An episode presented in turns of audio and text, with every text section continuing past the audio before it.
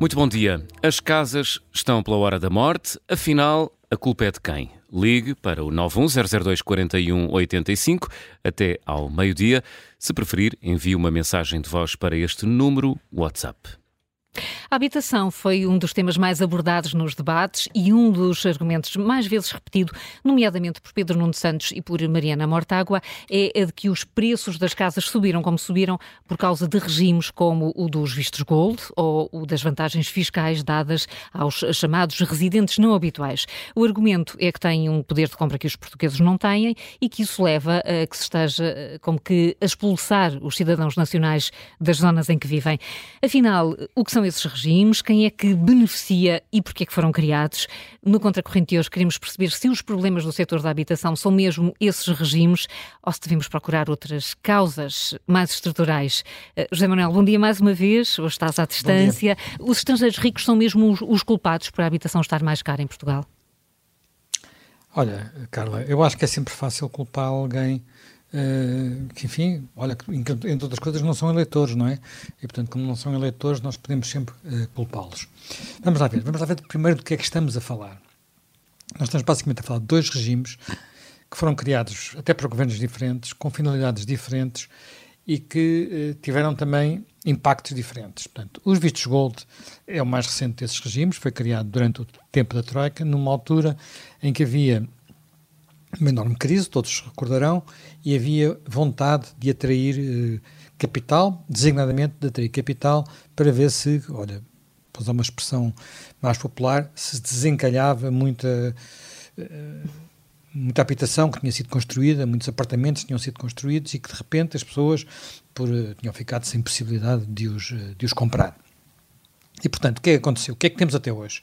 O que é que temos até hoje? Em, eu vou usar números de setembro do ano passado, não tenho uhum. números mais recentes, mas uh, correspondem a 11, 11 anos de, de, de gold, vistos gold e durante esse período, no total, no total, houve uh, eh, 12.712 vistos gold.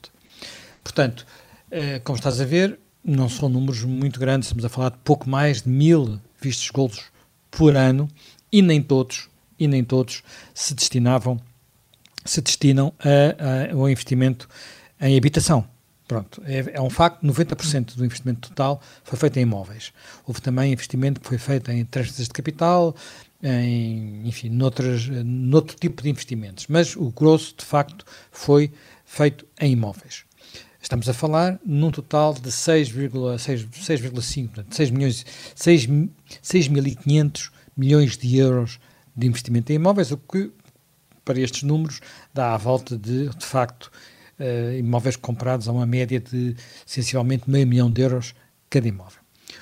O grosso uh, dos beneficiários deste, uh, deste regime têm sido chineses, foram sobretudo no princípio, portanto, numa fase particularmente crítica da economia nacional, portanto, temos 5.400 chineses, e depois, talvez um pouco ao contrário do, da ideia geral que existe, foram brasileiros.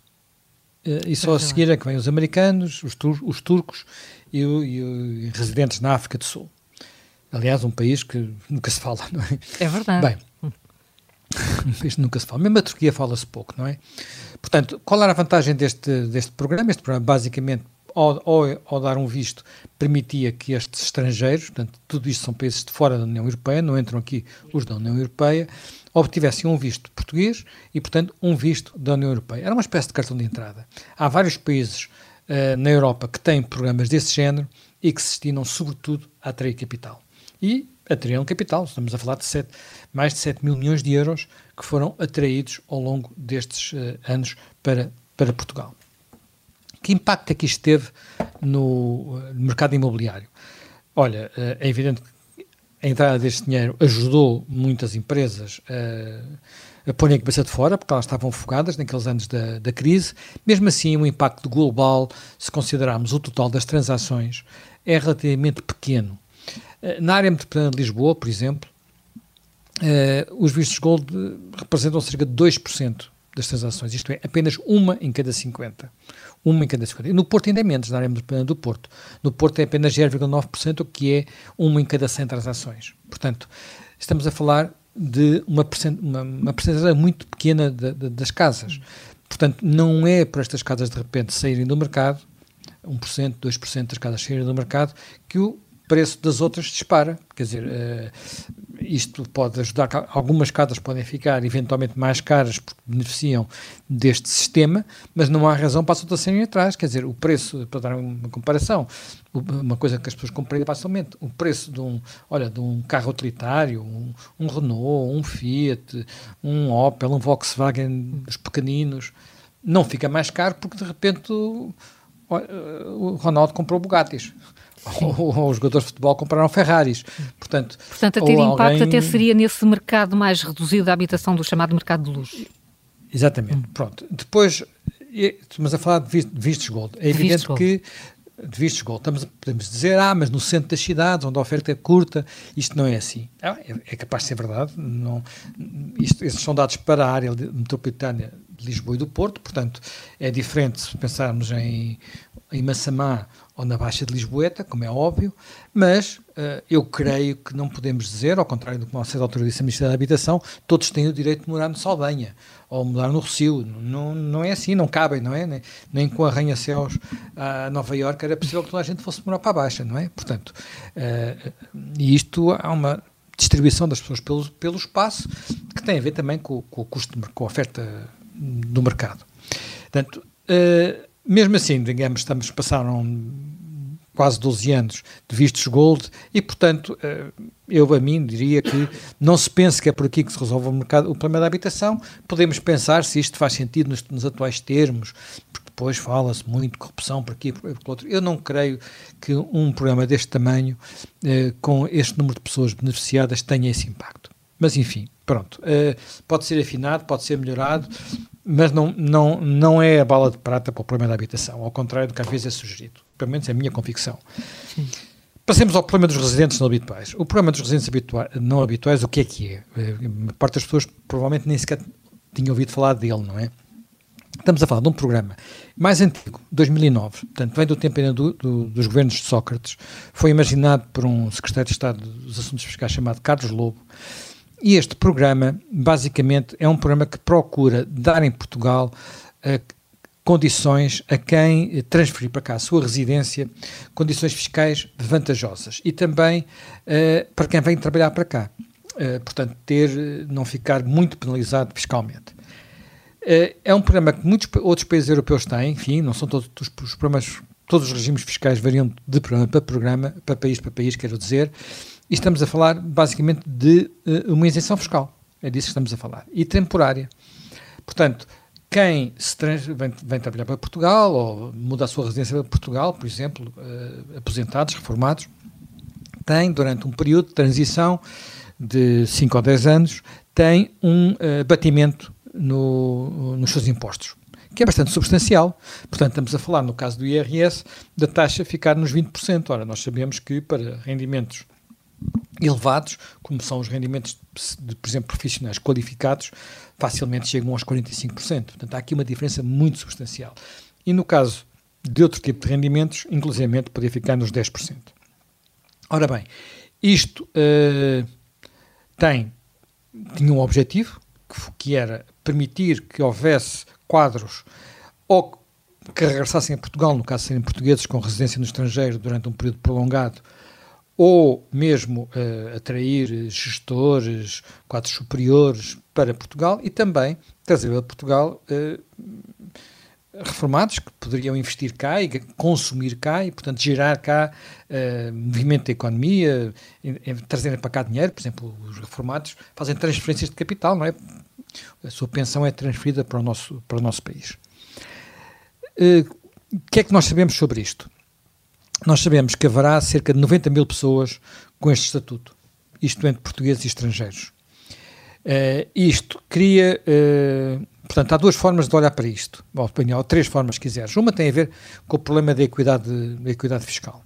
Porque é que alguém, uh, um quadro de uma empresa, que regressa do estrangeiro ou vem do estrangeiro para cá, tem um regime fiscal mais favorável que o seu colega do lado, que não tem esse regime fiscal. E como tudo, um copo meio cheio, um copo meio vazio, se quiseres ver o copo meio cheio, disse-á, é, é a única forma de ele vir para cá, se não fosse assim ele não vinha, se lhe cobrássemos cá os impostos que cobraríamos com aquele ordenado, ele por simplesmente deixava-se estar onde estava. O copo meio cheio é é, o problema da equidade fiscal. E, portanto, há aqui um problema sempre sensível, mas não tem a ver com a habitação, como vês. É um problema mais de relações de, de, de trabalho e de equidade. Agora, temos o problema das receitas. O que é que isto significa?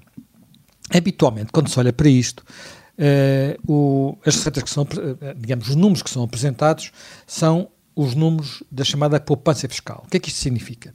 Significa, significa dizer assim, olha, nós temos 90 mil uh, residentes não habituais, esses 90 mil recebem cá, tô, os números não são exatos porque os números que existem são antigos, que eu encontrei são antigos, já são 2019, e portanto não se, nem sequer se referem a um universo tão grande, mas vamos dizer por hipótese, pagam cá uh, mil milhões de euros de, de impostos, mas o, e de IRS em concreto, mas em contrapartida o desconto que eles têm, aquilo que eles, que eles poderiam pagar e não pagam porque têm esse desconto, faz com que o Estado perca, entre aspas, 1,5 mil milhões de euros. Isto são as contas que às vezes são feitas. Estas contas têm um problema, que é, bem, os, eles no fundo dizem assim, o Estado está a perder 1.500 milhões de euros. Há quem faça a conta ao contrário. Não, não, o Estado está a ganhar é mil milhões de euros, porque se não houvesse este regime, estas pessoas não estavam cá. E a verdade está alguns aqui a meio caminho, não é? Portanto, porque algumas estariam, mas se calhar o grosso delas não estariam. Uh, no que respeita ao que isto possa render, porque depois há, digamos, estas pessoas que estão cá não pagam só IRS, pagam outros impostos. E as contas de Carlos Lobo, portanto, foi, é uma pessoa ligada ao Partido Socialista, que esteve no início deste programa, é que esse, esse, entre aquilo que essas pessoas pagam em IVA, em IRC, em impostos imobiliários, IMT IMI, em, também em IRS, tudo somado, podemos aproximar-nos deles estarem a pagar todos os anos cerca de 2 mil milhões de euros. Por assim dizer, não são peanuts, não é? Nós às vezes discutimos 500 milhões, 600 milhões por causa desta promessa ou daquela promessa, estamos a falar aqui de 2 mil milhões. Portanto, uh, este programa acabar não quer dizer que as pessoas fossem todas embora, mas a capacidade de continuar a atraí-las seria complicado. Agora, outro, o outro lado da moeda ainda é perceber uh, estas 90 mil pessoas, que o grosso delas são aposentados, portanto, os quadros são um número relativamente pequeno, serão 15%, 20% destas 90 mil. Essas pessoas, de facto, distorcem o mercado no centro das cidades. Uh, Bem, eh, portanto é natural enfim, todos sabemos que há estrangeiros a comprar casas no centro das cidades, mas muitos deles não são sequer residentes não habituais.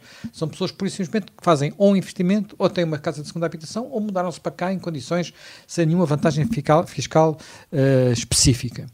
Portanto, uh, se queremos resolver este problema, podemos fazer uma espécie de xenofobia dos ricos, não é? Que é uma proposta que está aí em cima da mesa, que é, por simplesmente, proibir os estrangeiros de comprar casa. Eu não sei se fossem os os, os, as pessoas do, do, subcontinente indiano a, a, propor isso, aqueles que se amontam no bairro da Moraria, se proibiu-se, também se pretende que eles não aluguem casa e não comprem casa. Não sei se o objetivo é para todos os estrangeiros ou só para os, para os estrangeiros com uh, bolsos fundos. Enfim, agora, a questão é, olhando para estes números, pós totais, estamos a falar sempre de uma percentagem relativamente pequena do mercado.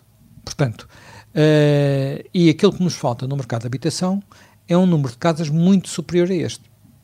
Só para ter uma ideia, só para ter uma ideia, eu vou dar dois números, são, são números que resultam uh, do censo de habitação, mas não só. Uh, nós temos, eu diria que nós, se quisermos resolver o problema da habitação ou encarar o problema da habitação, temos pelo menos três ou quatro problemas para resolver. Primeiro problema, nós temos ou primeira oportunidade. Até diria que é uma oportunidade. Nós temos, de acordo com o censo de 2021, portanto é muito recente este censo, uh, nós temos mais de 700 mil uh, alojamentos, portanto, que, que não estão ocupados. Não estamos a falar de segunda habitação, estamos a falar de alojamentos vazios. Alguns estarão degradados, outros estão expectantes, à espera de uma melhor oportunidade, outros serão usados, sei lá, no outro dia até me dizer, ah, eu tenho um assim, mas é a minha biblioteca, ponho lá os meus livros. Uh, outros serão usados como armazém, outros serão usados como, uh, são pessoas que estão no estrangeiro episodicamente, imigrantes temporários, haverá muitas explicações para isto. Seja lá como for, percebe-se que existindo 700 mil alojamentos vagos, há aqui uma oportunidade. Quer dizer, nós estamos a falar de construir uh, 30, 40, 50 mil casas olhando para, para os problemas dos partidos. E temos aqui ao lado 700 mil que podem entrar no mercado, uma parte delas, pelo menos, vai lá 10% delas, se, se encontrar mecanismos para elas entrarem rapidamente no mercado. Portanto, primeira, primeira, primeira oportunidade, diria eu. Segunda oportunidade, independentemente desta bolsa que está lá está disponível, há um, um, algo que é indiscutível. Nós em Portugal já chegamos a construir 120 mil habitações por ano, e agora estamos a, nós, estamos a, nós estamos a construir sequer 20 mil. Portanto, uh, ou nos últimos anos, nos melhores anos chegámos às 20 mil, mas houve anos em que só, só se construíram 10 mil. Portanto, se eu duplicar o número de, de, de habitações que estou a construir uh, e a colocar no mercado todos os anos, e portanto, se eu duplicar, fico muito longe dos máximos de, há 20 anos atrás, muito longe, uh, mas se eu duplicar essa oferta de habitações, eu provavelmente resolvo com grande vantagem a eventual carência de habitações que faz subir os preços, porque isto, é como tu sabes, não é? Se há carência de um bem, uh, quem o tem e o põe no mercado pede mais hum. dinheiro por ele, é? E, portanto, basicamente é isso. Essa é, é a razão porque as casas... É um mercado a funcionar, as casas ficam mais caras. Portanto, se eu aumentar o número de casas disponíveis, as casas começam a levar mais tempo a vender e o preço baixa. Uh, pronto, é simples. Isto é simples, o que é complicado é que, o que é que eu faço para, ponto 1, um, colocar as casas que estão vagas no mercado, uhum. ponto 2, construir eventualmente mais casas a um ritmo superior. E eu acho que isto é o que temos que perguntar uh, e tentar perceber se os partidos têm respostas. Porque para, eh, neste domínio há medidas em várias frentes. Há medidas na frente uh, da, da, do licenciamento, em onde não é ainda claro o impacto das medidas, enfim, deste, deste último pacote, que, na minha perspectiva, pelo menos, a parte mais positiva do pacote, ou a menos negativa, era a parte relativa ao aliviar das regras de licenciamento. Portanto, é, é uma verdadeira prova de obstáculos construir, ou às vezes até recuperar uma, uma casa. Portanto, é muito, muito complicado. São normas em cima de normas, em cima de regras, em cima de complicações, licenciamentos de serviços. Portanto, tudo leva, não é meses, é anos a resolver.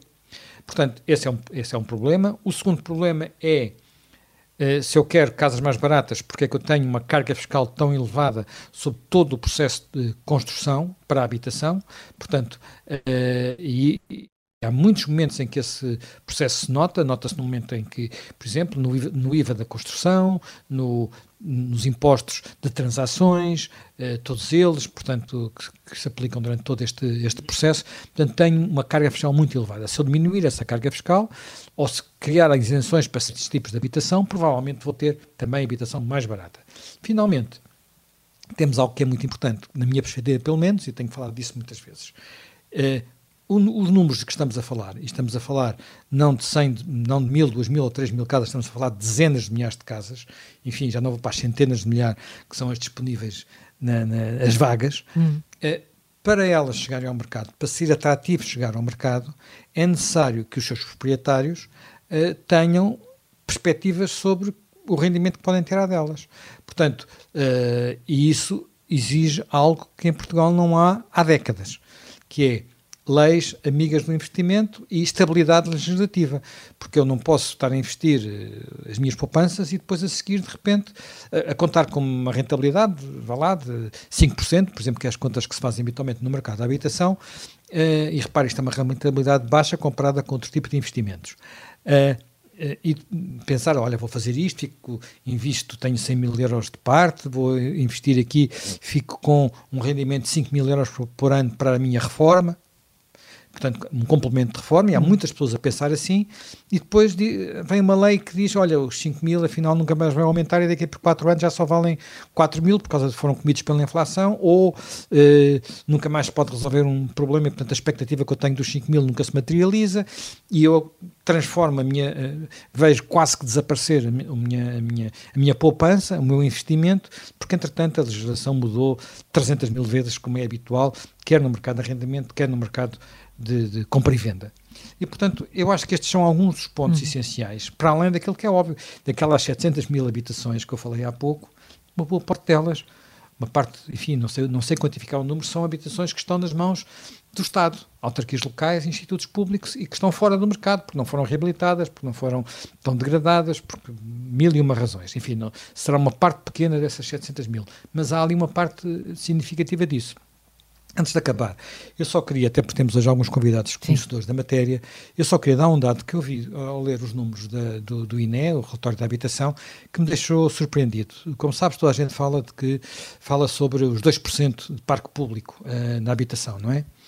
Ora, olhando para os dados do, do INE, uh, o valor que lá está, o número que lá está, entre uh, casas arrendadas, propriedade dos dos municípios e a parte que pertence a institutos ou empresas públicas, que eu acho que são equiparáveis, é parque público, uh, uh, corresponde a 3%. É evidente que eu sei que isto, comparando com outras realidades europeias, é pouco, mas Portugal também não, foi, não teve Segunda Guerra Mundial, não teve reconstruir as casas todas a seguir à, à Segunda Guerra Mundial, hum. como alguns desses países construíram os seus parques públicos nessa altura. E, e, e, além de que, já agora, só porque há um dado que também eu acho relevante, se este parque público é pequeno, eh, considerando o conjunto do país, portanto os tais 2 ou 3%, gostava ter isso mais claridade sobre, sobre o assunto. Quando chegamos a Lisboa, ela é superior a 10%. Já estamos a falar de uma em cada 10 habitações são parque público. E, portanto, eh, já não se pode falar com a mesma ligeireza daquilo de que uh, o problema da habitação em Lisboa, que é o que toda a gente fala, toda a gente parece que a morar agora de repente na Baixa, ou no Rocio, ou, na, ou no Saldanha, é porque o parque público é pequeno. Quer dizer, é menor do que noutros países, mas já não são os 2%, são 10%, 12%. Portanto, eu acho que nós temos que tentar identificar bem os problemas, se quisermos identificar bem as soluções. E depois, olha para os problemas dos partidos, enfim, não vamos discuti-los hoje, não é o objetivo desta contracorrente, mas perceber se há lá ou não há respostas para uh, aquilo que são os verdadeiros problemas. E, na minha perspectiva, uh, o verdadeiro problema é, é preciso que as casas que estão expectantes, vagas, eventualmente a precisar de, de serem re reabilitadas, cheguem ao mercado e hum. haja quem invista para colocar mais casas no mercado. Porque se pensarmos que isto só se resolve pelo número de casas que o Estado vai construir, nós podemos passar de 3% de parque público para 4% de parque público. Mas o número de casas que acrescentamos ao mercado é muito inferior às suas, às suas necessidades. Uh, José Manuel, vais uh, continuar à distância, não estás aqui no, no estúdio, mas. É verdade, eu hoje vim para uma conferência no Porto, mas uh, olha, mas aqui está muito aqui cinzento, também. não sei está. como é que está aqui. Vim. Ainda não, era como. Estou como cruzado com, com, com, o Júlio, o Júlio está em Lisboa e eu estou no Porto. Exatamente, fizemos aqui uma troca, como dizia o João Miguel Santos há pouco para ti. Estás a ver o tempo no Porto, aquele que vamos ter amanhã em Lisboa, seguramente para já aqui, ainda faz sol, e para além de, do, do João Miguel Santos, estamos de facto aqui em estúdio muito bem acompanhados com duas pessoas que conhecem bem este, este mercado, da, o setor da habitação, eh, a Carla Costa Reis, é CEO da Turisma, que presta eh, serviço para alojamento local, e Vitor Reis, que foi presidente do Instituto para a Habitação e Reabilitação Urbana. Muito bom dia aos dois e muito bem-vindos. Obrigada por estarem connosco nestas, nestas duas horas. Ainda vos parece, Carla Costa Reis, começaria por si, ainda lhe parece que falta e ouvindo até os, os, eh, os, líderes políticos nesta altura, que ainda falta identificar verdadeiramente os problemas, as causas para a crise da habitação, o problema da habitação em Portugal. Ainda não sabemos porque é que estamos assim. Olá, bom dia a todos. Um, sim, um, é, é uma crise que, dura uh, há várias décadas, portanto, uh, não é de ontem e também uh, não é uma crise cujos fatores sejam facilmente identificáveis e as soluções também não, uhum. não são fáceis. Se fosse, obviamente, à vontade, uh, não se sabe é, é como resolver e falta, sobretudo, números, dados com os quais se possa trabalhar. Portanto, falta um diagnóstico que seja mais acertado para, em cima desse diagnóstico, se conseguir trabalhar em soluções que, obviamente, têm, têm que ser alargadas e que não podem ser muito condicionadas uhum. por ideologias e uh, por uh, soluções a Ambrósio, como dizia há pouco tempo o Adalberto Campos Fernandes, que Ambrósio, apetecia-me legislar algo, não é? Portanto, não é legislar só porque sim, só porque as pessoas são descontentes. Há de facto conhecer, uh, e aliás, um, há pouco tempo saiu um livro que se chama Trancas à Porta, do André Pisson Lucas e do Carlos Guimarães Pinto, que finalmente endereça esta questão com gráficos, com números, com factos e que uh, contribui uh, para se começar uh, a fazer o, o, diagnóstico. E a Vera Maria Gouveia hum. Barros também tem contribuído muito com, com números, e outros economistas. E etc. Ou seja, portanto, o, o, pelo menos agora o programa que o país tem em mãos, que é o programa Mais Habitação, ainda não responde a essas Um dos grandes problemas. problemas. do Mais Habitação é precisamente, aliás, aquilo começou com o, o PowerPoint, não é? Aquela coisa muito muito vaga e difusa que, que, que não que não diz nada, e portanto as medidas que, que foram um, aprovadas agora uh, em outubro, que decorrem precisamente uhum. do, do Mais Habitação, um, elas endereçam o problema, mas as soluções não, não são eficazes, ou seja, partem de pressupostos errados, partem de um desconhecimento muito grande do, do, dos, dos, números, ou seja, há uma expectativa de, por exemplo, e apenas para, para, dar um exemplo em particular, de, por exemplo, com a perseguição dos proprietários de alojamento local, uh, se conseguir resolver o problema da habitação. Bem, um, eu não quero ser indelicada, mas a pandemia já nos tinha feito isso. A pandemia já tinha dizimado completamente o alojamento local e não foi por isso que os nem que se resolveu o problema da habitação, nem que os preços de venda ou mesmo de arrendamento diminuíram. Portanto, não aconteceu isso. Além de que o alojamento local representa nem chega a 3% do, dos fogos disponíveis em Portugal. E mais, mesmo que haja uma concentração maior em, em centros históricos, portanto, de Lisboa ao Porto, a crise da habitação é transversal, de norte a sul, do interior até ao litoral. Portanto, não são essas medidas cirúrgicas e mais, não são medidas persecutórias que vão incentivar, mesmo que haja uma mobilização, como o José Manuel Fernandes dizia, portanto, de todas aquelas casas que não estão ao uso, que são 700 mil, e creio que na região da área metropolitana de Lisboa são 150 mil. Portanto, essa mobilização do, das casas que já existem, que podem ou não precisar de reabilitação, etc., etc., uh, em conjunto com os privados, tem que ser feita por meio de incentivos e não aqueles incentivos uh, que a Ministra da Habitação referiu, porque não são incentivos, são ameaças uh, claras, já nem são veladas, não é? Não são esse tipo de incentivos, entre aspas, mas são incentivos efetivos que têm que ser acompanhados com, com confiança e mais e com eficácia. Só para dar um exemplo muito curto, porque não, não, não me quero alongar, um, houve um programa de arrendamento acessível que, que, decorreu precisamente, para o qual foram alocados eh, cerca de 30 milhões de euros, um, para, hum, enfim, uh, as pessoas podiam concorrer uh, e depois eram-lhes atribuídas algumas casas. Uh, um, a oferta aos proprietários desses apartamentos era que pagava cerca de 30% acima dos valores de mercado e eles disponibilizavam as casas prontas a habitar para serem depois sorteadas entre pessoas que beneficiassem dessa oferta e, portanto, pago depois os arrendamentos pagos com, com dinheiros públicos. Uhum. A verdade é que há mais de três meses que foram sorteadas essas casas as pessoas a quem foram sorteadas as casas, portanto, já enviaram toda a documentação e ainda não viram as casas, não têm qualquer informação sobre quando é que podem, de facto, mudar-se. Precisam de saber para informar os seus atuais senhorios, portanto, para rescindir claro. contratos, portanto, há uma série de prazos. E mais, esses senhorios das casas que foram alocadas ao arrendamento acessível já estão a receber as rendas, ou seja, são dinheiros privados que foram colocados à guarda do Estado para fazer face a, a, um problema que é grave e que é de todos e que deve tocar a todos e sobre o qual todos nos devemos eh, debruçar e preocupar bastante. Portanto, mas há dinheiro a ser deitado à rua devido à ineficiência do próprio governo, mesmo quando o setor privado se chega à frente e apresenta as soluções e confia no Estado. Aliás, um parênteses apenas para dizer, ao menos o governo pagou não é? Portanto, ao menos há três meses que estão a receber e não é mau, mas estão a receber uh, e não está lá ninguém. Mas há famílias não é? que continuam a aguardar. Que estão, que estão, estão, estão a aguardar e, portanto, é um exemplo, é um é exemplo que aqui, um, que, que aqui, nos deixa Vitor Reis, eh, bem-vindo também, e eh, foi muito crítico, tem sido muito crítico do programa Mais Habitação, aliás, a dizer que em pouco tempo a situação ficaria pior do que estava na altura em que foi apresentado e que entrou em vigor. Um, isto quer dizer que ainda falta mesmo perceber exatamente o que é que está a faltar para, para ajudarmos a resolver o problema de, da falta de habitação. Bom dia, Bom dia, e obrigado pelo convite.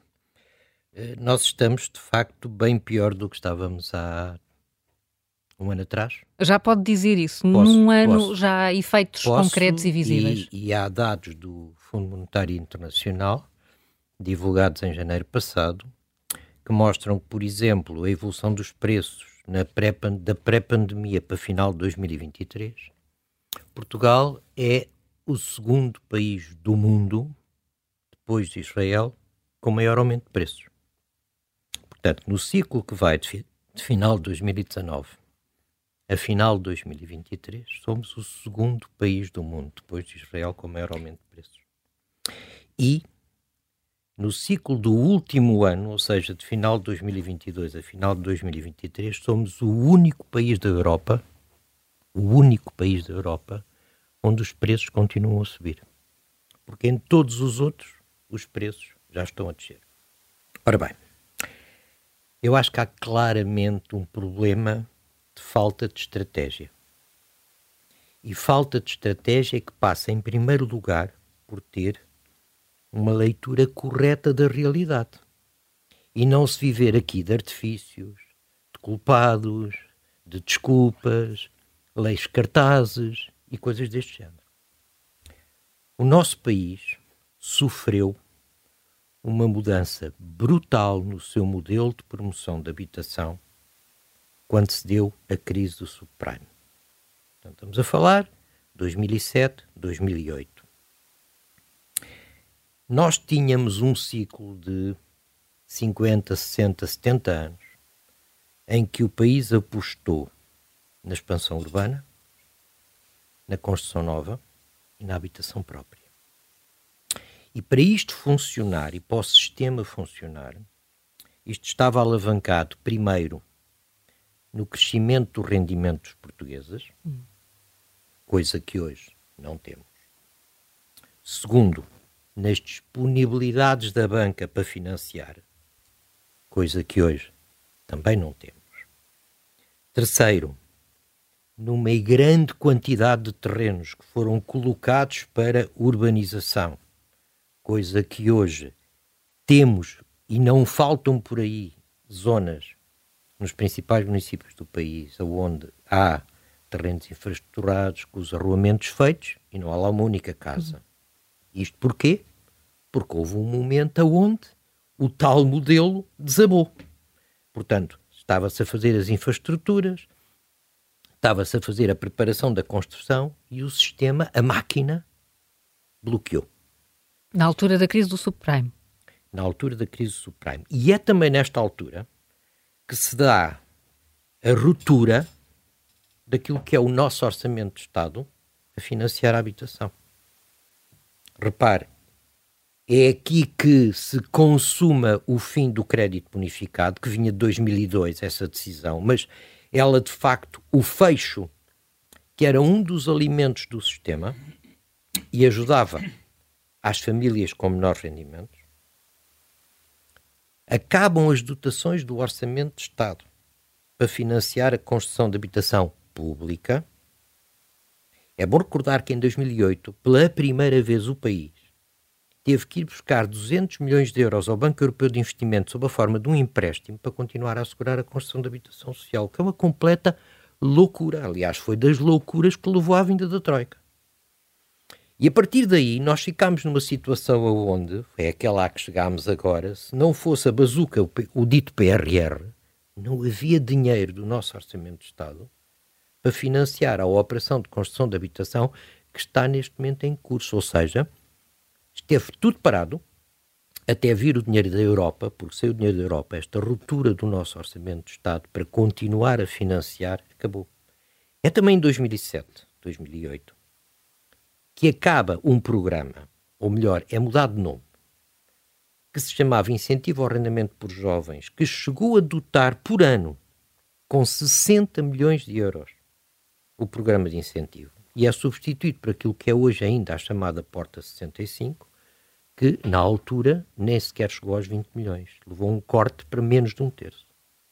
Ora bem, tudo isto leva a uma situação onde depois de décadas de crescimento urbano, em que nós somos neste momento o país da Europa que tem mais casas por habitante.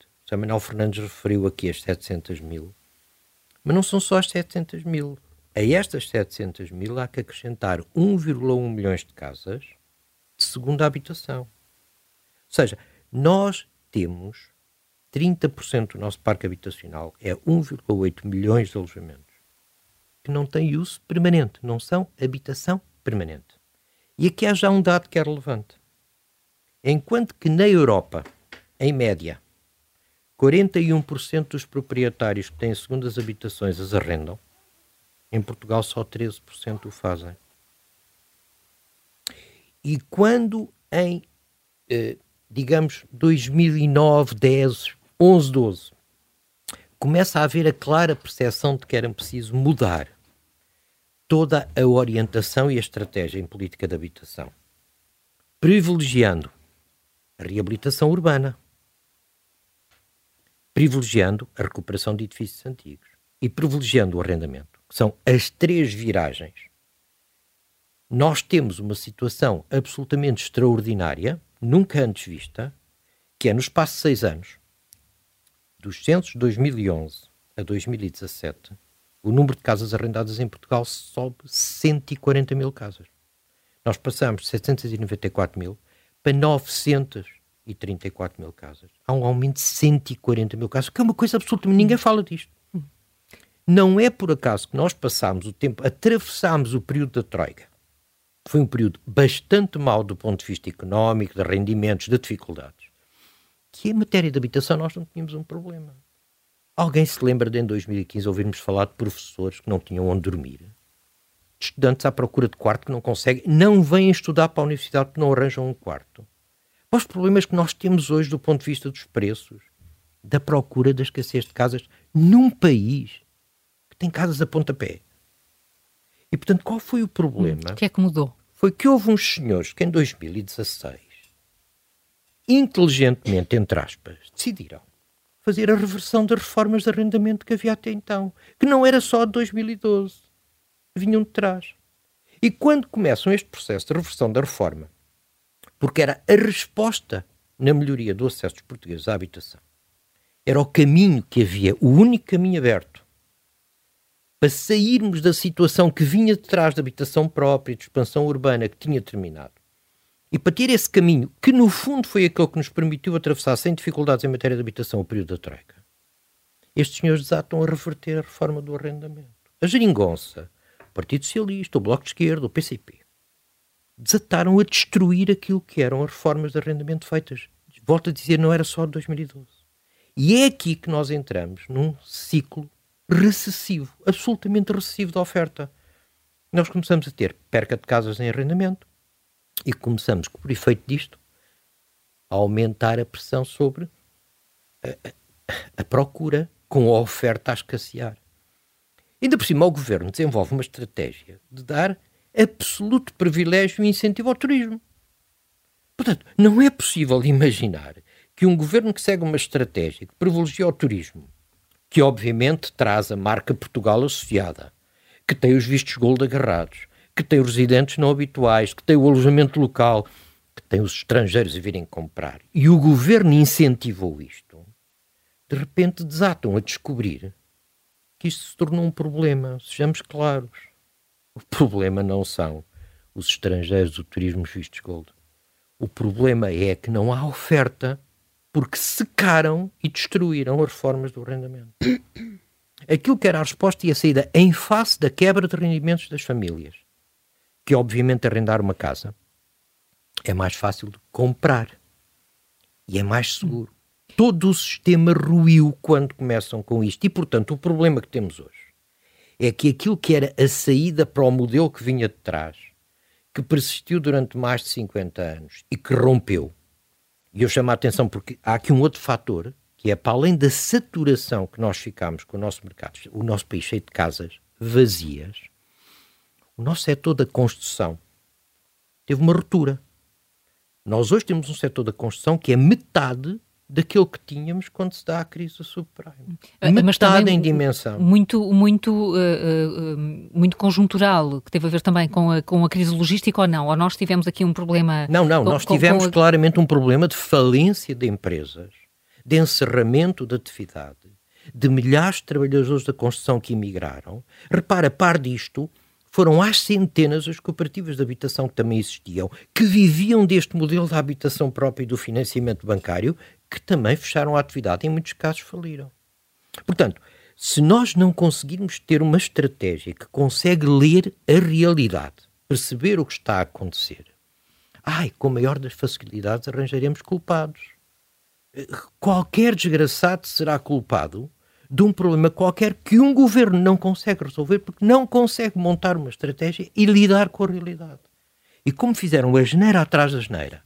Eu, aliás, eu acho imensa piada quando ouço aquela expressão não há uma bala de prata para resolver os problemas da habitação, pois, mas era conveniente que não tivessem andado para aí aos tiros a assustar as famílias e a afastar os investidores.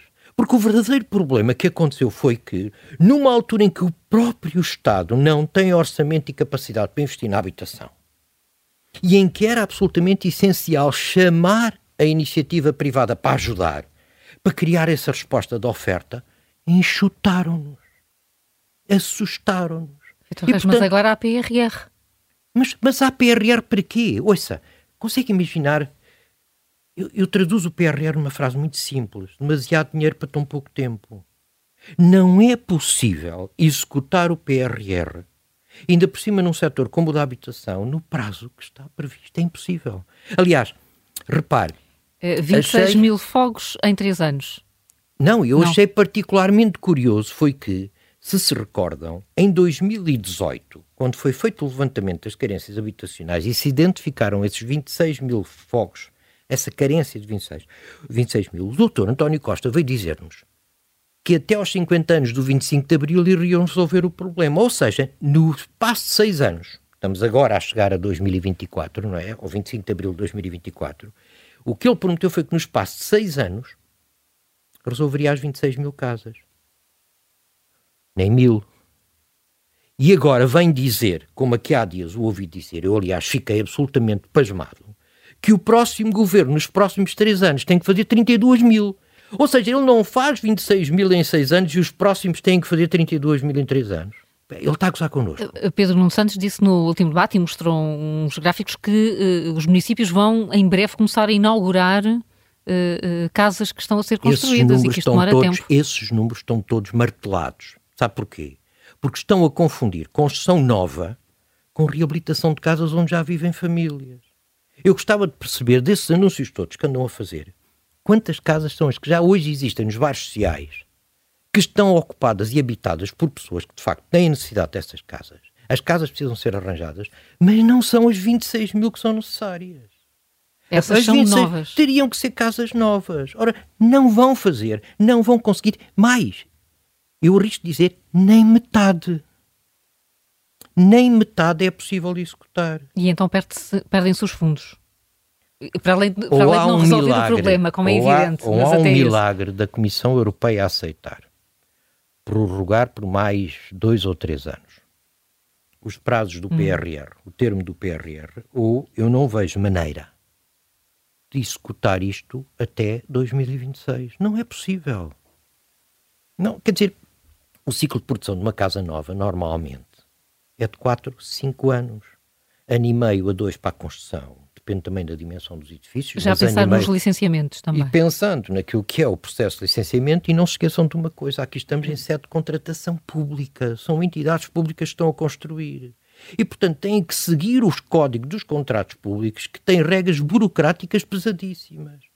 O que ainda arrasta no tempo a dificuldade, como ainda por cima cometeram o erro de não chamar a iniciativa privada para colaborar neste processo. Deixe-me dar-vos um exemplo. Quando foi do PER, o Programa Especial de Realojamento que permitiu acabar com as barracas em Lisboa no Porto, nas áreas metropolitanas, um dos principais intervenientes nestes processos foram os chamados contratos de desenvolvimento de habitação, que eram promotores privados a construir e entregar esta casa-chave na mão. Ora, hoje, com o PRR, nem sequer quiseram recorrer à iniciativa privada. Repare, há aqui estatismo a mais. Há Estado a mais. É Estado por todo lado. Resultado, depois nem sequer conseguem processar os subsídios que prometem. Depois vêm dizer que a plataforma da Porta 65 precisa novamente ser alterada. Eu já não sei quantas alterações a desgraçada da Porta 65 teve. Agora o que eu vejo é muita gente a levar com a porta na cara. Vamos eh, já diretos até a Vila Nova de Gaia. Ela que está o nosso ouvinte Miguel Pinto, que é motorista. Muito bom dia. Muito bom dia. Bom dia. Uh, antes de mais, uh, gostava de agradecer a oportunidade que nos estão a dar. Uh, é sempre importante todos aqueles que não têm voz terem a oportunidade, seja na rádio, seja na televisão, e, porque muitas vezes nós não, não temos essa oportunidade. Uh, gostaria só, se me permitissem, uh, dar duas notazinhas uh, iniciais, antes de iniciar a conversa sobre, um, sobre a habitação, que era o seguinte.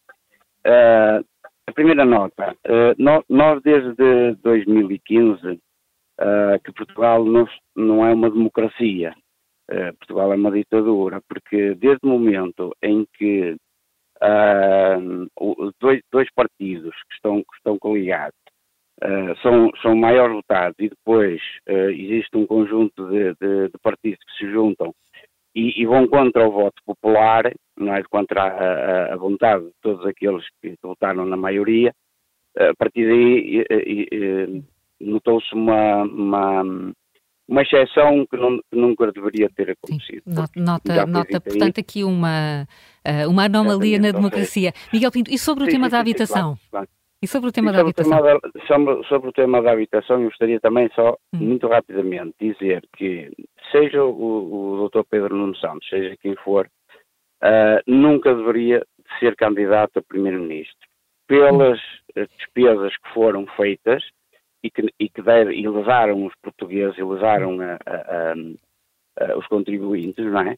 Uh, portanto, todas, ainda aqui esta semana eu ouvi. Uh, Miguel Pinto, eu só, eu só, gostava que se centrasse naquilo que, que é o tema, teremos seguramente muito sim, sim, tempo sim, até às tem, eleições. Mas tem, mas tem, a ver, mas tem a ver, sabe porquê? Porque assim, os portugueses continuam a ser levados e, e continuam a ser e a pagar uh, as neiras que os políticos fazem e, e, eles não são responsabilizados.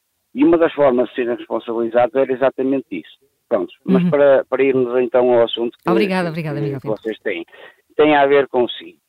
Eh, existe uma falta de vontade política a todos os níveis, não é? Para já, os debates que nós eh, assistimos durante este tempo todo eh, não trouxeram nem soluções nem ideias para aquilo que as pessoas realmente uh, que, que, estão a viver neste momento, que é a crise da habitação. Uhum. Eu tenho um filho que se quer casar, e dar o meu, o meu, o meu testemunho pessoal, e, eh, e ele já anda há dois anos uh, à procura de casa, e mesmo aquelas casas que têm duas, três divisões, ele não consegue uh, uh, encontrar habitação.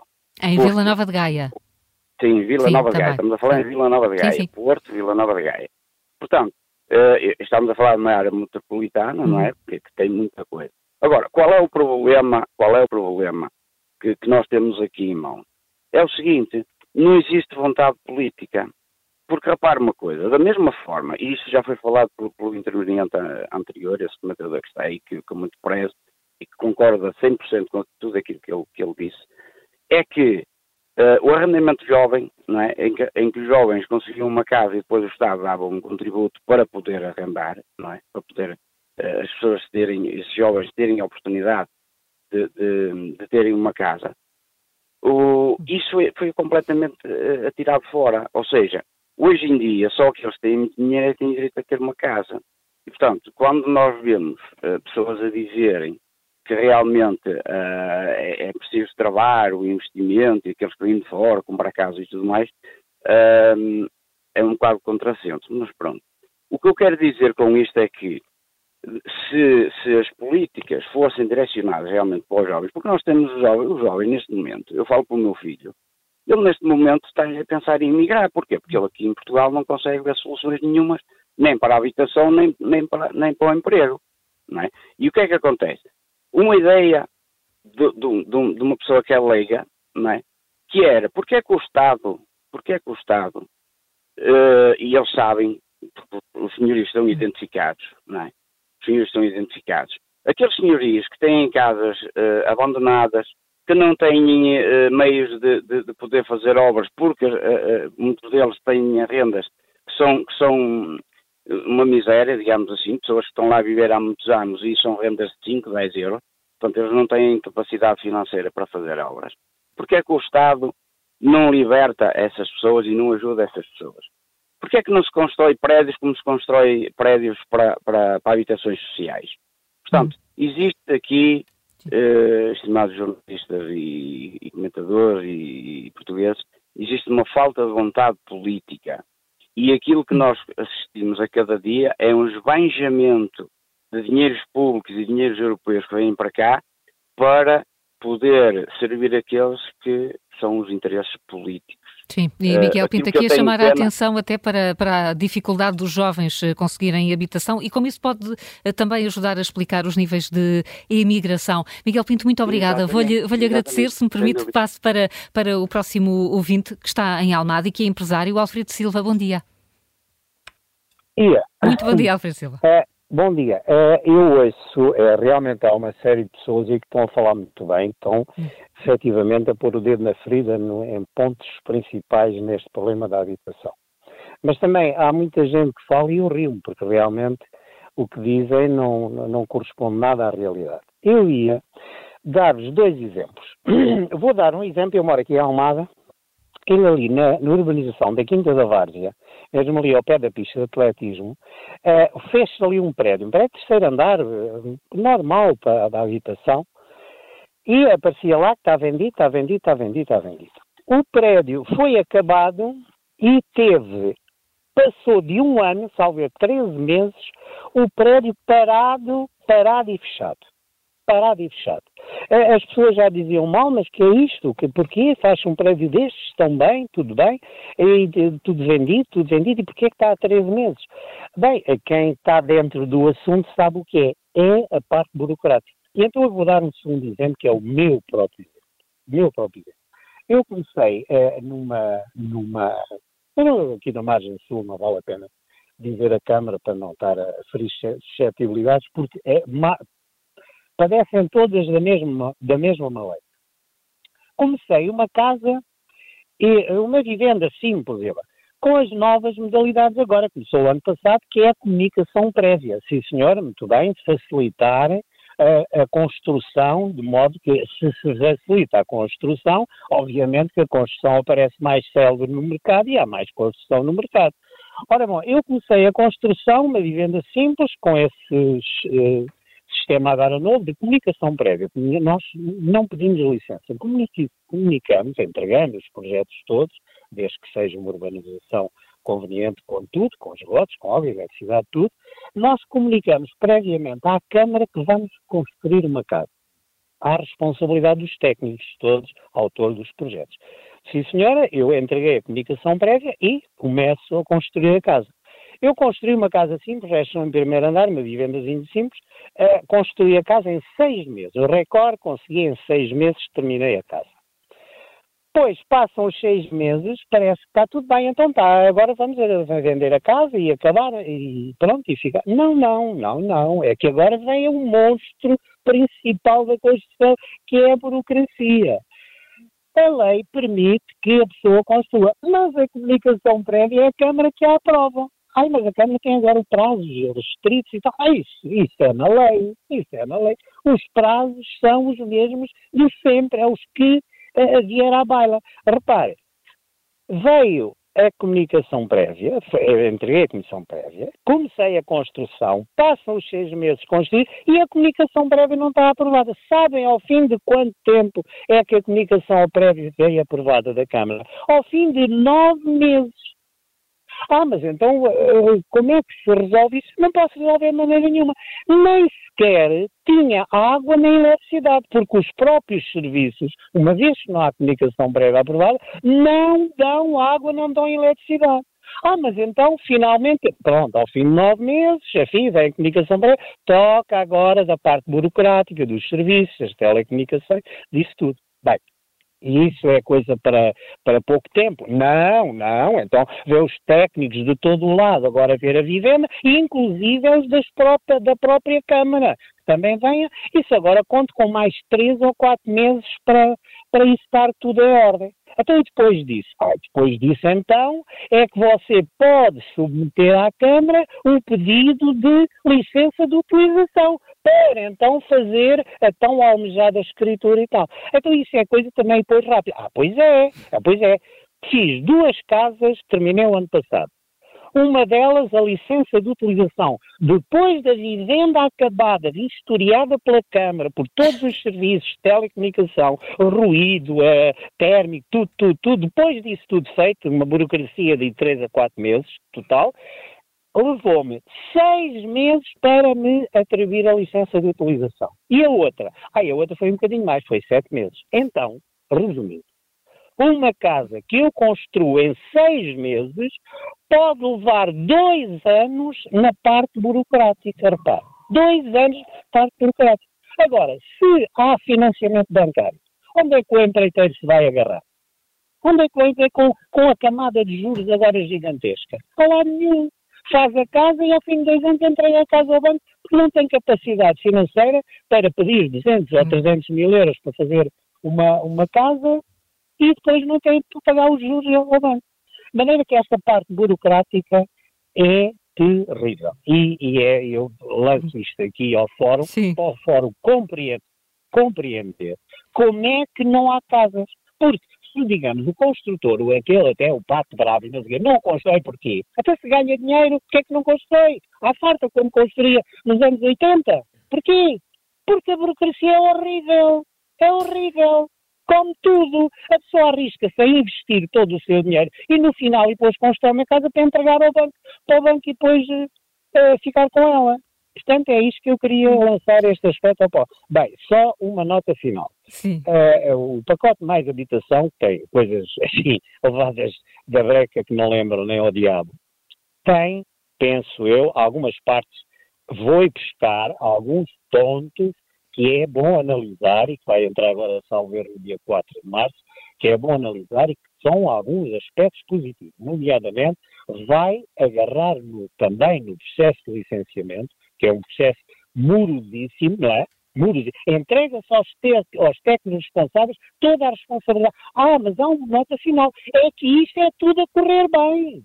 Isto é tudo. É a casa estar construída de acordo com os projetos, de acordo com tudo o que os técnicos de todo, com todas as instituições, desde o ciliame dos resíduos, ou só, tudo, dezenas, dezenas, dezenas, é estar tudo a correr bem. Porque se a coisa corre mal, ah, então os dois anos não chegam. Alfredo, Pronto, é Alfredo Silva, eh, eh, muito obrigado. Se nos virem em vídeo, nós estamos a sorrir muito aqui no estúdio, mas é em solidariedade. Ah, rio, rio, que a senhora somos é, nós os empresários. É em solidariedade e muito obrigado. obrigado. O seu exemplo foi, foi perfeito.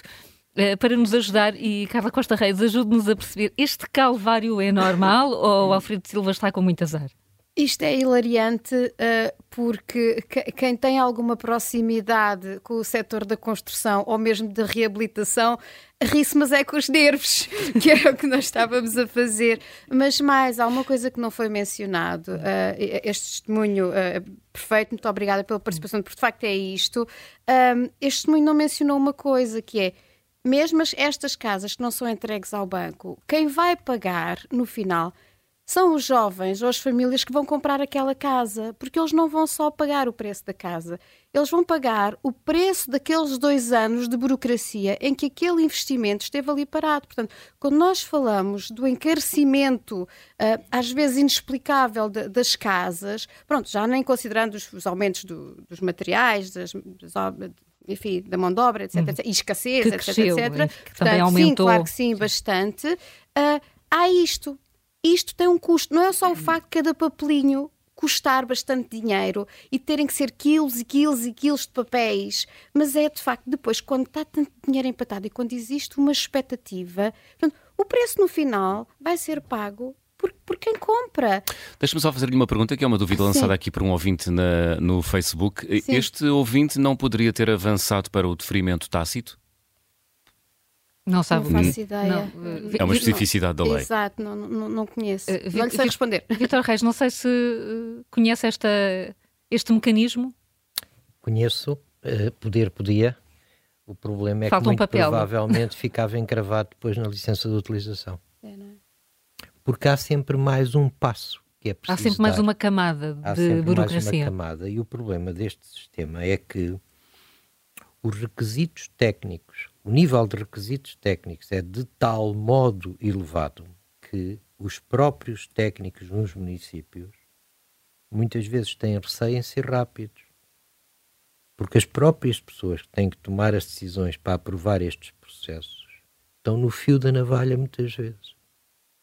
Porque a própria lei é confusa relativamente àquilo que são as obrigações e o que é que é preciso fazer.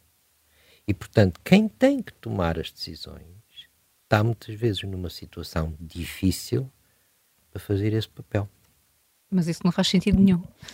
Mas é, esse, esse é precisamente o mantra, o mantra, da burocracia. José Manuel, José Manuel queres acrescentar oh, Carla, isto é um calvário, isto é um calvário, é um calvário. Para, é um calvário para todas as pessoas. Eu, como sabe, vivo, vivo em Sintra, numa quintinha, uma coisa, uma coisa pequenina, onde havia, existe lá, havia uma ruína do antigo tra tra trabalho agrícola, onde se, imagino eu que quem, quem em tempos trabalhou lá guardava as alfaias agrícolas essa, essa ruína estava assinalada nas cartas militares, portanto, de, de há um século atrás, ou melhor, não é de há um século, de 1940.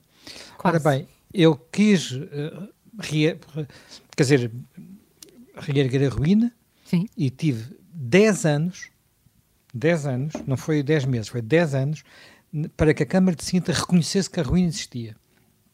E agora que vou, entretanto, caíram, a ruína caiu mais um bocado, não é?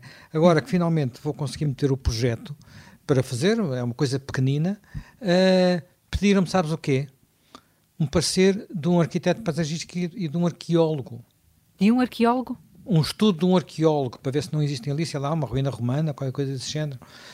Uh, não sei quando é que isto vai acabar, mas isto já dura, já, agora já vai para 11 anos.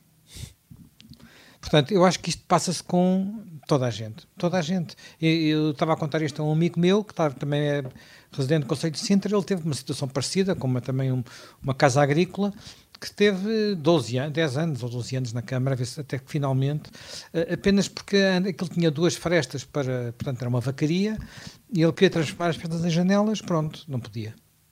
E aliás, uh, uh não sei se podem uh, corroborar, muitas vezes são os próprios técnicos que aconselham a que se façam as obras sem as autorizações e depois as apresentem não, já dizer, concluídas. Eu, eu, eu tenho, conheço uma, enfim, uma, uma história de Lisboa de uma pessoa que queria abrir uma pequena janela na cozinha, para, porque a cozinha era muito, muito escura e achou que não conseguia resolver. Então disseram, alguém lhe disse: Olha, a única forma de fazeres isso é abres a janela Portanto, fechas a janela e depois pedes à Câmara para vir cá e uh, autorizar que feche a janela.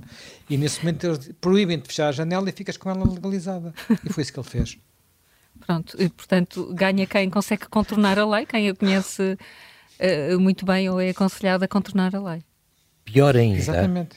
pior ainda, é quando, e este caso que o José Manuel Fernandes está a referir tem precisamente a ver com isto, é quando em cima daquilo que são as responsabilidades do próprio município, começam a colocar outro tipo daquilo que se chamam servidões, ou seja, outras entidades que também têm que intervir. Por exemplo, no caso de Sintra, será o património cultural, que depois leva aos tais arqueólogos, que leva a isto, àquilo, àquilo outro. Portanto, é um barafundo. E ainda marca o Parque Natural, isto depois é uma... ainda mete o Parque ah, Natural. Também há esse acaba, é? caso, é? Pronto, também há essa servidão. Portanto, a barafunda é ainda maior. E depois as próprias entidades não se entendem. Porque uns dão parecer num sentido e outros não. Uhum. Portanto, ficamos com a tempestade perfeita, não, bloqueio em cima do bloqueio. Não, o que acontece muitas vezes, enfim, para pessoas que não têm escrúpulos e têm pressa, é que procuram, como se costuma dizer, olear os mecanismos. Já sabes como é que isso, como isso se faz, claro. não é? Ou como é que... Sim. Claro. Oleando. Evidente. Oleando. No meio disto tudo, a Carla Costa Reis conhece bem uh, o alojamento local, as, as, dinâmicas do alojamento local, também agora com alterações de leis recentes e com limitações à atribuição de licenças, há também este, eh, este labirinto burocrático? Uh, no alojamento local, um, não tanto. O, o, grande problema do, do alojamento local um, é de facto a imprevisibilidade, uh, mas pronto, o, a legislação é um risco para qualquer tipo de investidor e os pequenos investidores do alojamento local não são uh, exceção. Um, portanto, a nível de legislação, em 2014 tinha sido criado um decreto-lei que visava precisamente trazer uh, da informalidade uh, todos aqueles alojamentos, que, enfim, este alojamento local não é novidade nenhuma no nosso país, portanto, houve uma corrida à legalização pela simplificação do processo que, que funcionou hum. muito bem. Naturalmente, portanto, isto foi 2014, 2015 houve logo alterações à lei Portanto, 2018, 2020 foi um crescendo de aumento de, de restrições, aumento da, da, carga, da carga fiscal, uh, obrigações que muitas vezes nós não conseguimos entender uh, qual é que é o propósito, mas que, que o AEL foi sempre cumprindo, naturalmente, não é? O grande problema aqui introduzido pelo, pelo Mais Habitação Um, já nem falo das restrições, porque nos centros onde havia de facto uma pressão que se pode considerar mais densa, nomeadamente duas ou três freguesias em Lisboa e uma ou duas freguesias no Porto, isso já tinha, já tinha sido resolvido em 2018, portanto, com, com as zonas de contenção, onde já não era uh, permitido hum. fazer novos registros. É? O grande problema foi que esta proibição de norte a sul, portanto, indiscriminada, e depois a introdução de uma taxa que não faz qualquer sentido e que não tem qualquer uh, racional, ou seja, independentemente de uma pessoa ter uma noite ocupada ou 365 noites, paga X por metro quadrado pelo simples facto de ter um alojamento local registado. Ora, eh, como há bocado o Vitor estava a falar, o, o facto de, de estas, as segundas habitações uh, são muito expressivas, são um número muito expressivo em Portugal. Portanto, se estas pessoas não conseguirem pôr a sua casa em alojamento local durante um período no verão, não é? Porque são segundas habitações que elas querem utilizar, porque uh, se elas fazem, sei lá, 3 mil euros durante o verão e a taxa são cerca de 35 euros por metro quadrado, está a imaginar uma vivenda com 100 metros quadrados, que não é grande, uma casa de férias, uh, paga 3.500 euros de, de CL as pessoas fecham porque a casa vai ficar fechada o resto do ano, não tem qualquer tipo de manutenção, portanto está ali um desperdício e vai-se fazer o quê? O alojamento local alberga atualmente cerca de 50% dos turistas que vêm para Portugal, representa quase 4% do PIB, 3,8%. Portanto, para compensar uh, o alojamento que atualmente é feito em alojamento local, uh, teria que se construir cerca de mil hotéis. Estamos a falar de pressão urbanística quando estamos a tirar o alojamento local desta equação, portanto, da oferta perfeitamente legítima e interessante e, e até do ponto de vista da sustentabilidade muito, muito pertinente. Portanto, é uma insanidade estar a perseguir estas pessoas que fazem, uh, que recorrem ao AEL para estar a dar um uso temporário um, aos seus alojamentos. Portanto, uhum. quando nós estamos a, a, falar de leis que são criadas sem, sem critério e, e a perseguir eh, estes pequenos investidores, que depois pagam bastantes impostos, portanto contribuem não só um, enfim, para o erário público, mas também para a reabilitação, porque obviamente se prestamos um serviço tem que haver um cuidado, tem que haver uma reabilitação constante. Portanto, gera uma economia à volta. A montante e a jusante, não é? Claro. Portanto, não falo só dos pequenos empreiteiros, das reabilitações, falo das empresas de limpezas, falo de todo o ecossistema do, do, do, pequeno comércio, dos serviços associados ao turismo, ainda por cima turismo de proximidade, porque à volta do AEL há sempre quem beneficia, a padaria, a, a senhora das limpezas, as uhum. lavandarias, o crescimento das lavandarias não é coincidência que se nós formos olhar para aquelas lavandarias automáticas em Lisboa, não é coincidência que elas tenham acompanhado a evolução do alojamento local. Não e havia em perto, Portugal. E que estejam perto umas das outras. Claro. Não havia. Vamos, uh, temos um ouvinte, uh, arquiteto, que está em Faro, João Monteiro. Bom dia. João Monteiro, bom dia. Uh, a linha sim está, só falta.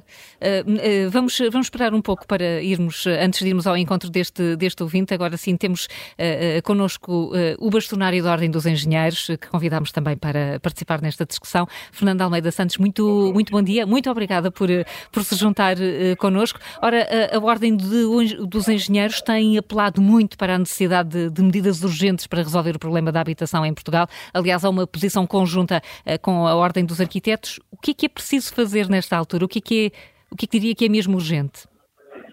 Ora, muito bom dia, obrigado pelo convite aqui neste debate, em nome da Ordem dos Engenheiros, sobre a habitação, a posição da Ordem dos Engenheiros tem vindo a manifestar e sem, sem estarmos a falar de medidas mais ligadas a taxas, impostos uhum. e, e apoios de facilitação, eh, claramente, do nosso ponto de vista, é eh, a oferta direta do governo. Ou seja, nós entendemos que a habitação carece de oferta promovida imediatamente pelo governo, exemplo daquilo que se faz com as escolas, ou que se fez aqui há uns anos, e essa é a primeira responsabilidade. Obviamente, depois terão que existir outras medidas mitigadoras e com certeza que também, do ponto de vista do arrendamento direto às pessoas, têm que ser baseadas nesta oferta direta do governo.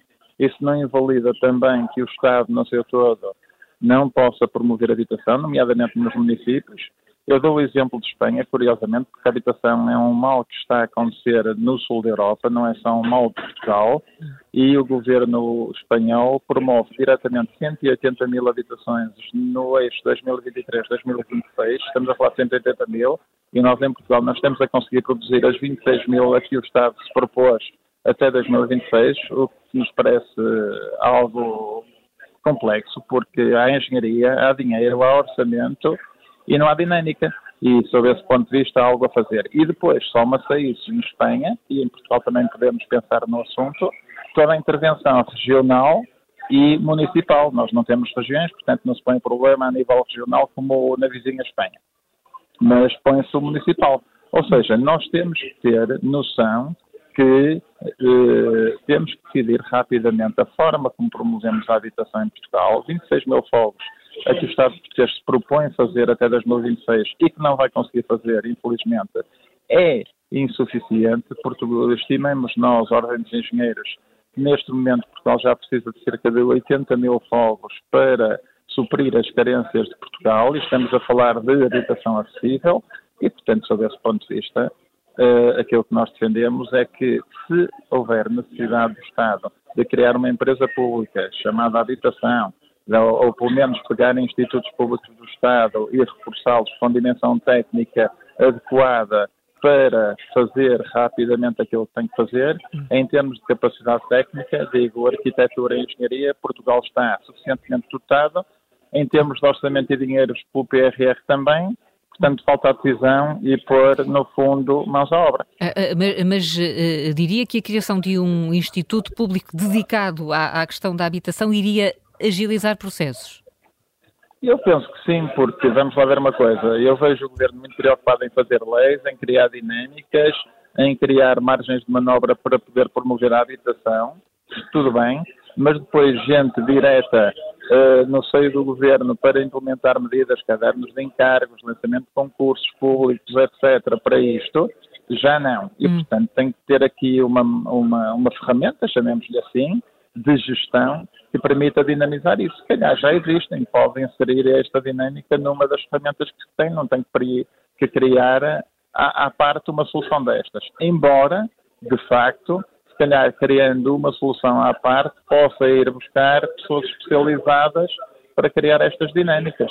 Deixo isso, isso deixo a quem decide, mas nós, Ordem dos Engenheiros, já temos vindo a pronunciar-nos sobre estas matérias e o que está a fazer falta a Portugal nisto e noutras áreas é o fazer neste hum. momento. E, e, tem falado muito nessa capacidade técnica que a Ordem dos Engenheiros uh, uh, pode, uh, pode oferecer.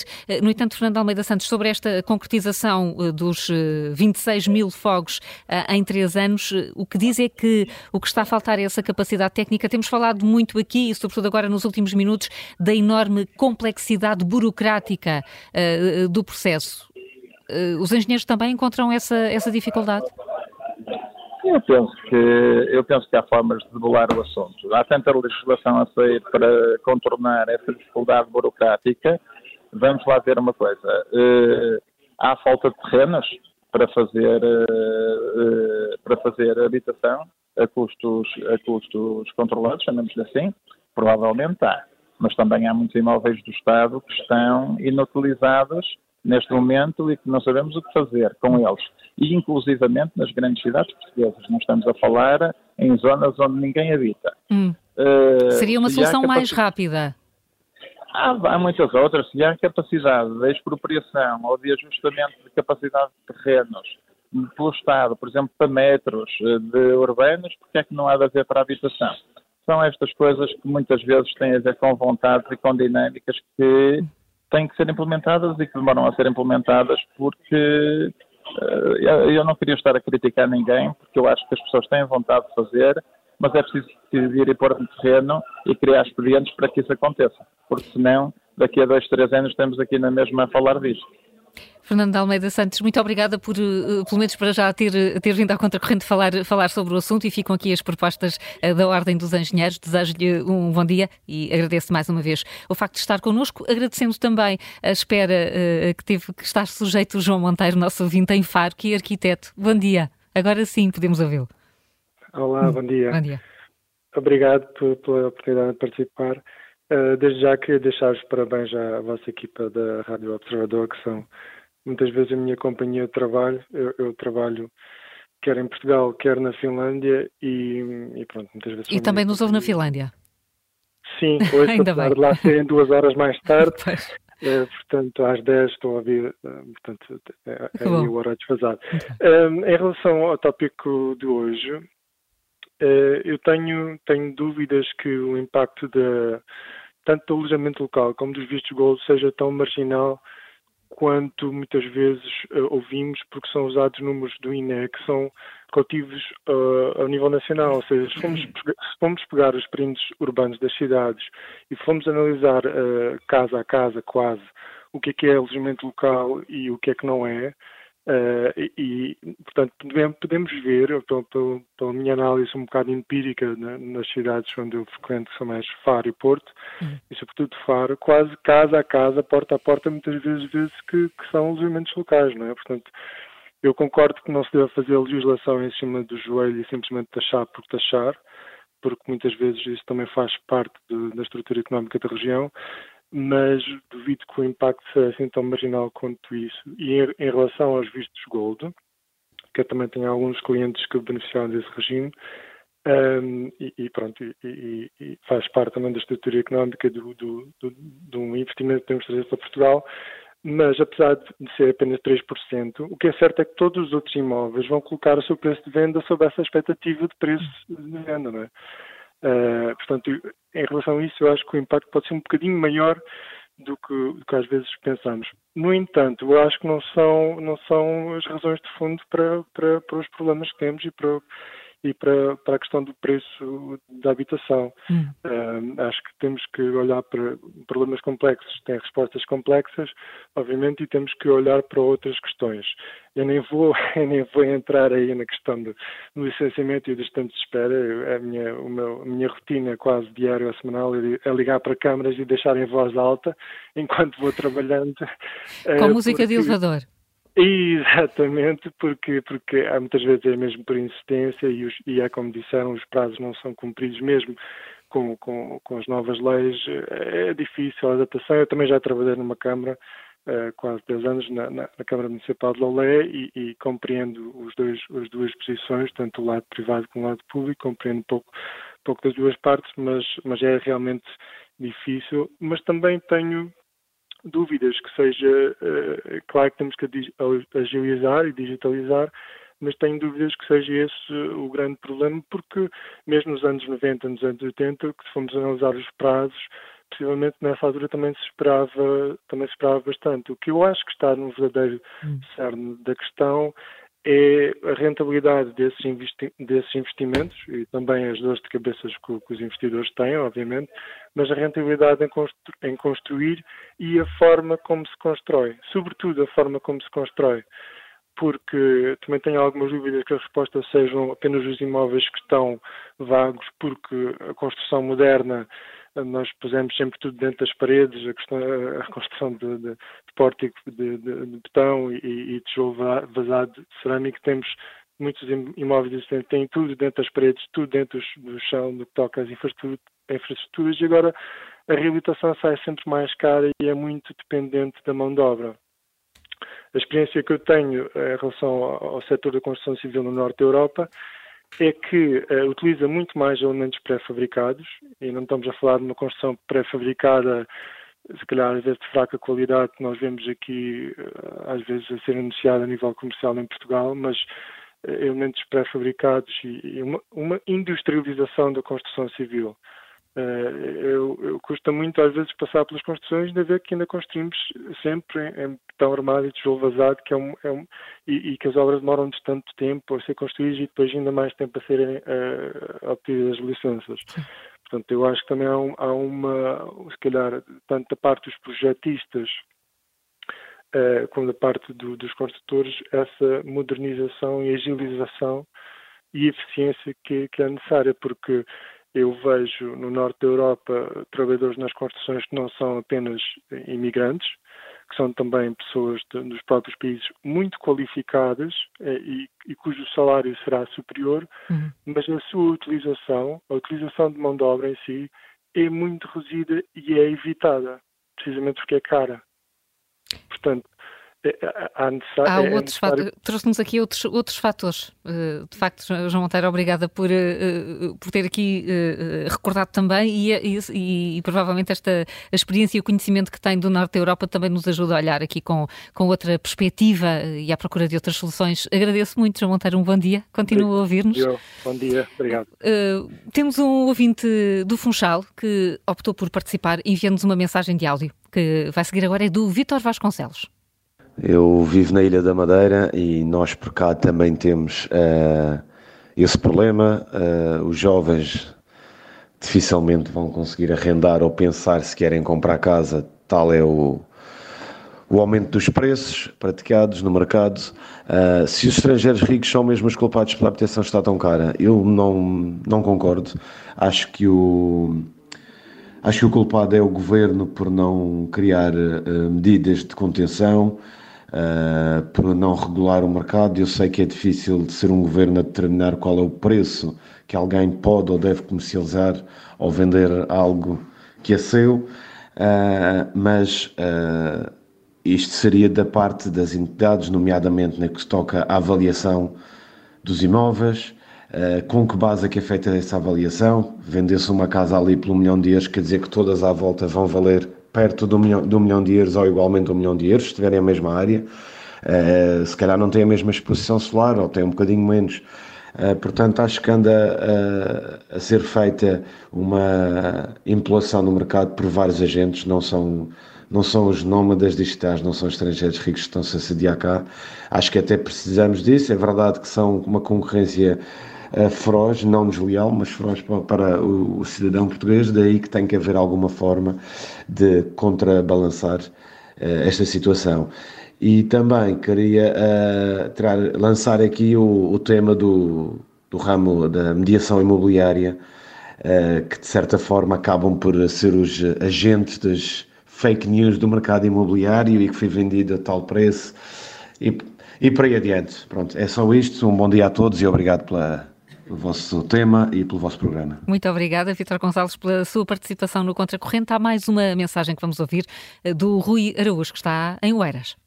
Gostaria de relevar uh, que os alojamentos vagos que, que, referiram, 700 mil alojamentos vagos, há a adicionar a 1 milhão e 100 mil casas de segunda habitação, esse um, enquadramento deve nos levar ao problema que para mim é crucial, que é incentivar o arrendamento dessas casas já disponíveis uh, e não apenas a construção de novas casas. Apesar disso ser mais apetitoso para os privados e para as negociatas das câmaras, mas uh, gostava que refletíssemos todos no no incentivo a determinados interesses em de, de, detrimento do todo nacional, das classes mais desfavorecidas e até da, da natureza e da paisagem envolvente, que está a ser toda engolida por, por habitação e que não, não dá espaço a, a natu à natureza pura e dura e a, até a terrenos baldios e,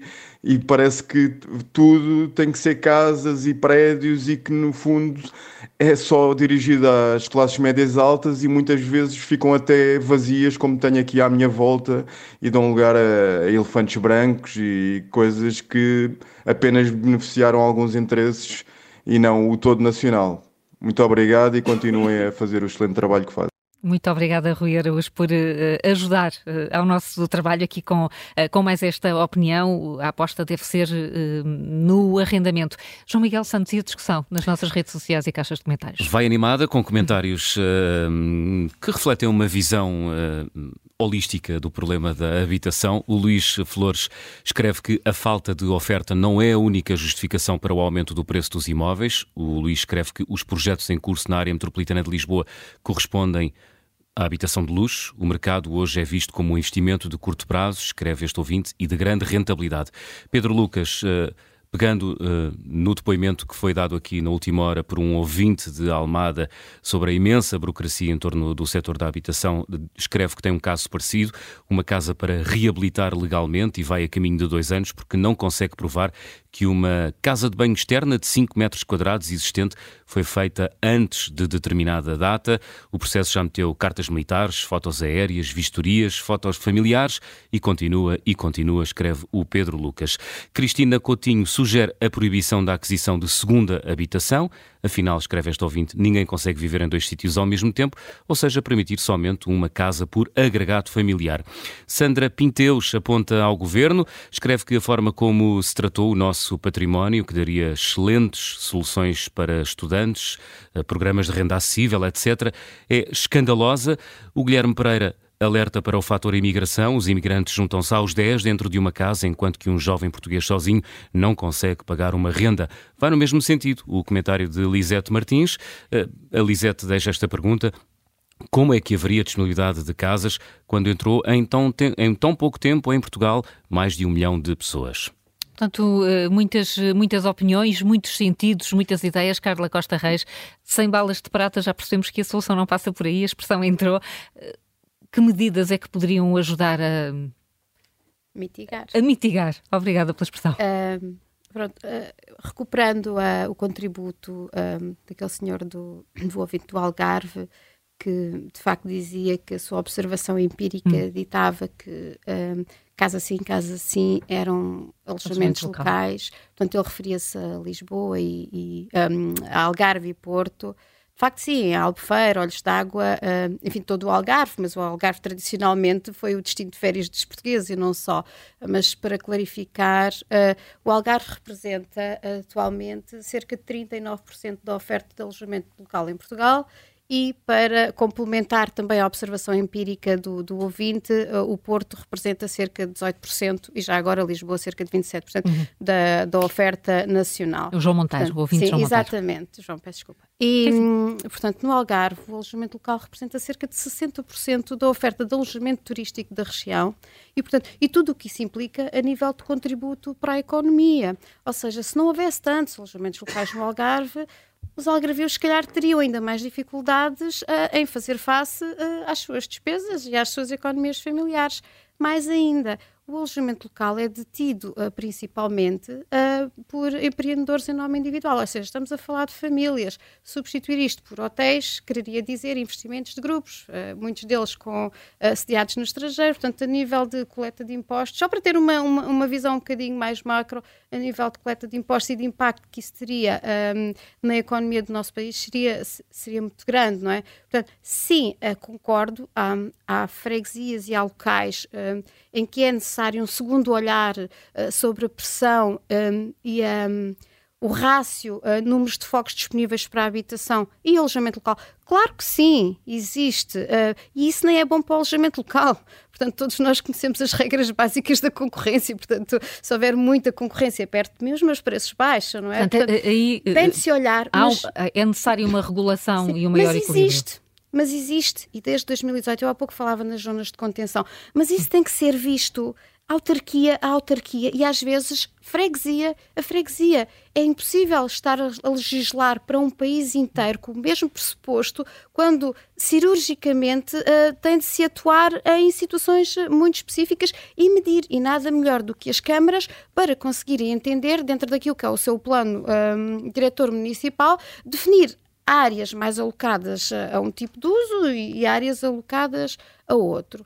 Um, a par disso, o problema da habitação não tem apenas a ver com uh, quantas casas é que há, um, o preço que elas têm por metro quadrado, um, se são, uh, enfim, mais acessíveis ou menos acessíveis. Tem a ver com onde é que as pessoas querem viver. As pessoas querem viver onde há escolas, onde há trabalho, onde têm uma qualidade de, de, de vida e, e oferta de serviços que se adequam àquilo que, enfim, que são, que são as suas opções de vida. Portanto, se nós formos ver, se houvesse uma, um maior investimento na rede de transportes públicos, as pessoas não precisavam todas de viver nos centros das cidades isso aliviava a pressão.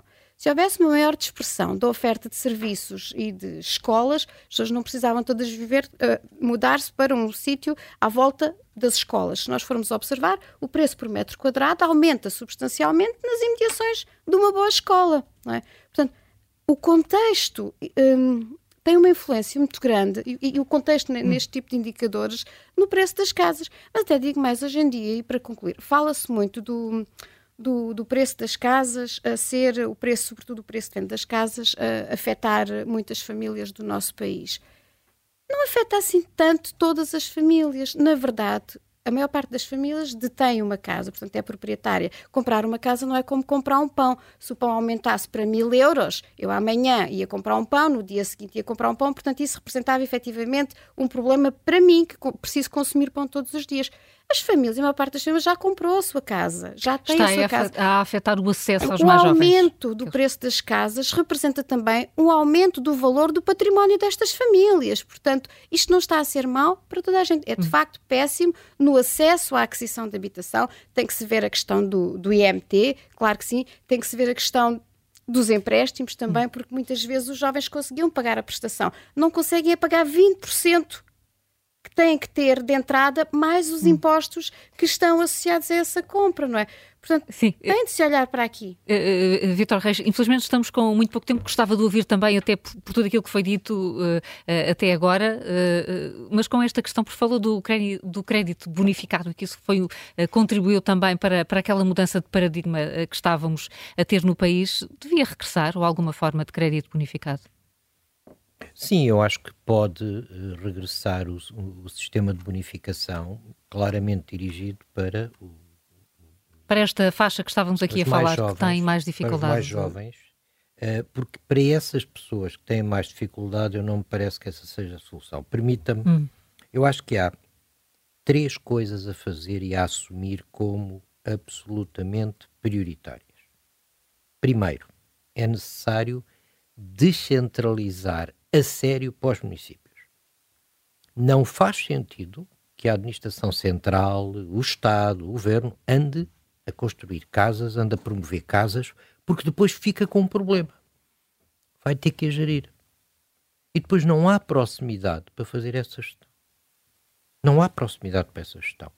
E, portanto, a única forma que há de fazer isto com pés e cabeça é levar a descentralização até às últimas consequências a promoção da habitação pública e a sua gestão estão na mão, devem estar na mão a 100% dos municípios. E o Estado, a Administração Central, deve afastar-se disso.